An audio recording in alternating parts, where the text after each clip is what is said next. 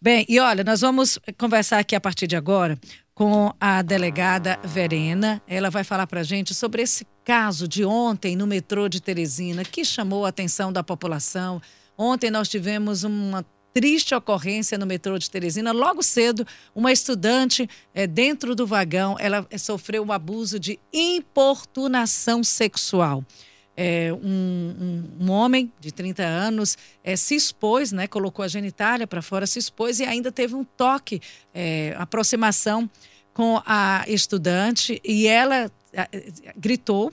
Foi socorrida pelos usuários do metrô. Esse homem foi detido, foi preso.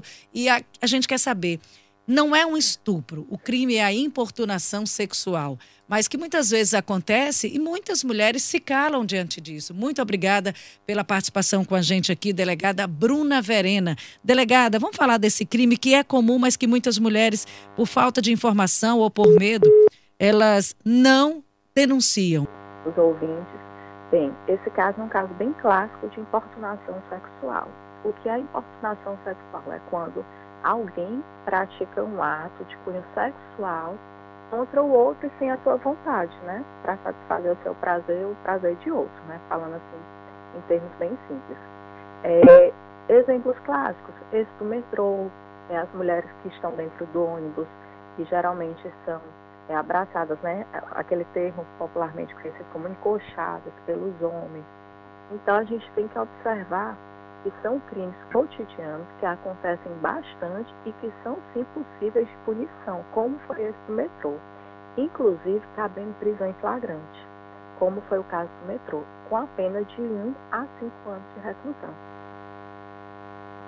Delegada, é, o que fazer? No caso, foi dentro do vagão ontem, o fato de ontem do metrô foi dentro do vagão, muitas pessoas estavam próximas. Mas quando isso acontece num local mais isolado, em que só estão a vítima e o agressor, fica uma palavra contra a outra. O que fazer? O que, que a senhora orienta para as mulheres? Isso. Nesse caso do, do metrô, né, foi em público, a gente tinha muitas testemunhas, mas caso aconteça é, sem a presença das testemunhas, a vítima pode comparecer à delegacia de polícia, é, fazer o boletim de ocorrência, registrar esse boletim de ocorrência, pedir uma medida protetiva contra esse agressor, caso seja do interesse da vítima. Nos crimes, é, principalmente quando tem o cunho familiar, né, dentro da violência doméstica e familiar contra a mulher, a palavra da vítima ela tem uma, uma relevância, né? ela tem ela ganha uma relevância, porque geralmente esses crimes acontecem onde? Dentro do contexto familiar, dentro de casa, onde realmente não existem testemunhas. Então, assim, a gente pede que as mulheres busquem ajuda, peçam orientação. Muitas vezes elas nem sabem que aquilo é um crime. Por exemplo, o crime de importunação sexual é, é, é muito comum, às vezes, em festas, né? Em bares, os homens chegam, puxa essa mulher. Carnaval é muito comum também puxam e, e pegam, é, é, tiram um beijo dela, né? Passam a mão no corpo dela. Então, tudo isso são exemplos de importunação sexual. Delegada, um beijo em que você não autorizou, passar a tocar no, nas nádegas, nos seios, isso é crime? Isso dá cadeia? Isso, dá cadeia, é crime e é o crime que nós estamos conversando, o crime de importunação sexual.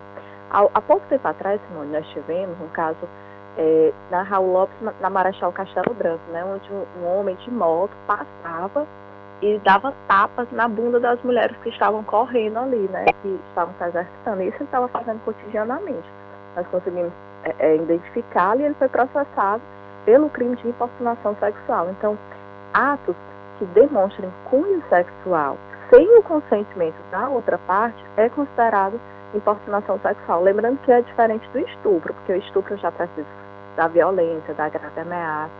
Mas o crime é um crime grave também, com a pena alta de 1 a 5 anos e cabe até prisão em flagrante.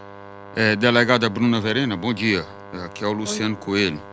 Delegada, a gente tem ouvido com muito mais frequência casos de violência doméstica, estupro e também de importunação. Isso está se dando. Houve um aumento ou é porque também intensificou essa fiscalização em relação a essa modalidade de crime? É, a, na realidade é um crime novo, ele é um crime de 2018. Então, condutas que antes a gente não conseguia enquadrar, porque nem era estupro nem tinha um crime, a gente não conseguia tipificá-las, não conseguia puni-las. E aí, a partir daí, com esse crime de importunação sexual que, que nasceu em 2018, a gente começa a punir essas condutas, como o homem que passa num bar e apalpa o seio da mulher, ou passa a mão nas partes íntimas da mulher durante uma festa. Então, tudo isso é importunação sexual e está vindo mais à tona porque o crime é novo. Vale lembrar que a gente fala muito em mulher, né? Que é um crime contra a mulher, porque geralmente são as mulheres vítimas. Mas o crime de importunação sexual pode ser praticado também contra um homem. Pode ser praticado, por exemplo, uma mulher contra o homem. Também a gente pode considerar importunação sexual. O homem ser estuprado é diferente. Delegada, nesse caso, a senhora falando de crimes contra a mulher, nós vimos muito, muitos casos de violência doméstica e de estupro, até feito pelo próprio companheiro. Aí a, a, tem que encorajar a mulher, a mulher tem que fazer a denúncia e a, a maioria das vezes ela consegue uma medida protetiva. Só que essa medida protetiva, muitas das vezes, não passa de um papel assinado, porque ela não tem uma fiscalização, um acompanhamento, um monitoramento e termina acontecendo depois a agressão propriamente dita, ou se, quiçá, um feminicídio por parte deste companheiro violento. De que forma a polícia pode atuar para dar uma garantia, para dar uma tranquilidade maior para esse tipo de mulher que sofre violência dentro de casa ou de um companheiro agressivo? É, não é bem assim, né? A medida protetiva não é só um papel, ele é um instrumento importante de defesa para a mulher. O que é que acontece? A gente, quando a gente pede a medida protetiva, o judiciário concede é, para aquela mulher que o agressor deixe de fazer algumas condutas, por exemplo, não se aproximar dela, não ligar para ela. A partir daí, muitas mulheres são encaminhadas aos centros de referência. Teresina, Centro de Referência Esperança Garcia e são acompanhadas pela Guarda Maria da Penha e pela Patrulha Maria da Penha. A Guarda Maria da Penha é a Guarda Civil Municipal e a Patrulha Maria da Penha é da PM.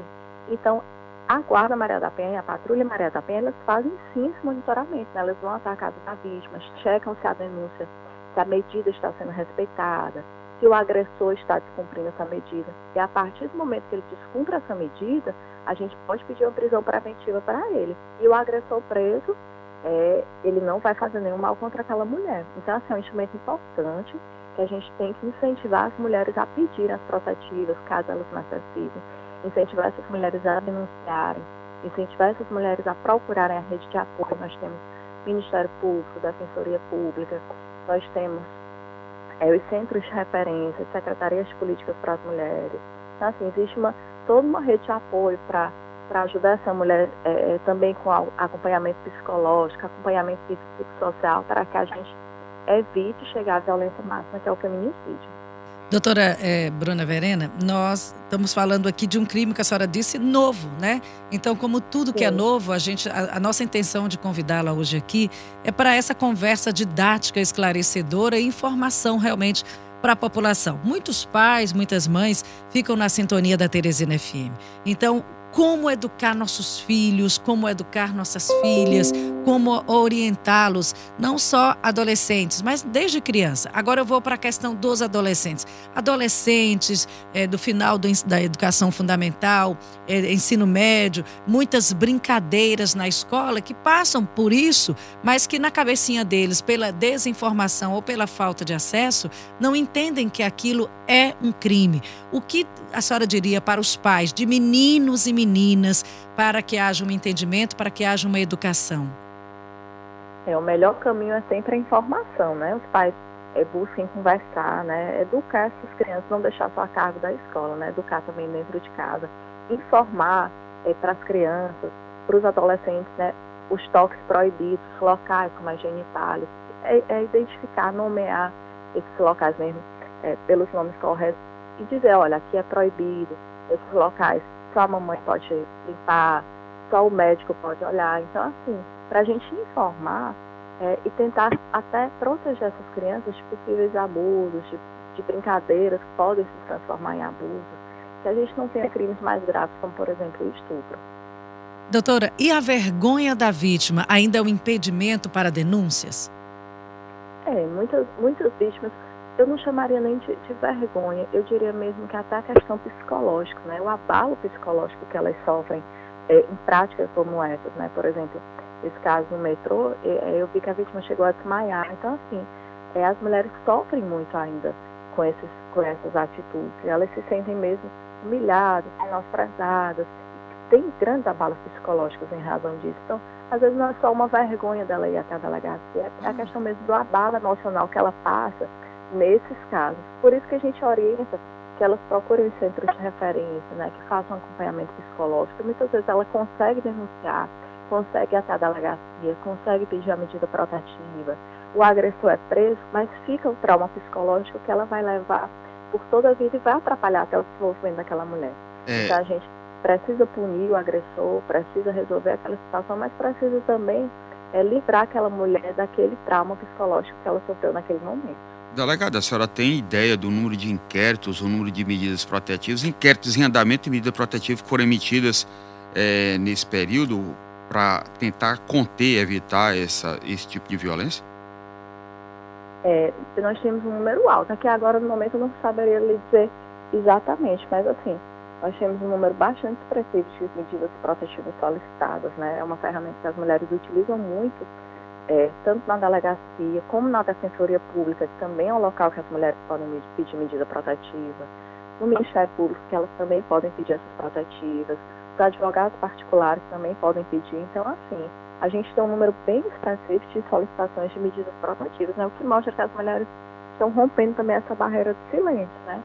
indo até os órgãos, pedindo ajuda, buscando apoio, que é mais importante. E aí a gente é, é, vê no futuro, espero que próximo, nessa né, redução da violência contra a mulher, que ainda é alarmante no Brasil e no mundo todo, né? Conversamos aqui com a delegada Bruna Verena sobre importunação sexual. Muito obrigada pela participação, delegada. É a nossa forma de colaborar com a informação para a população, que é o nosso papel. Muito obrigada.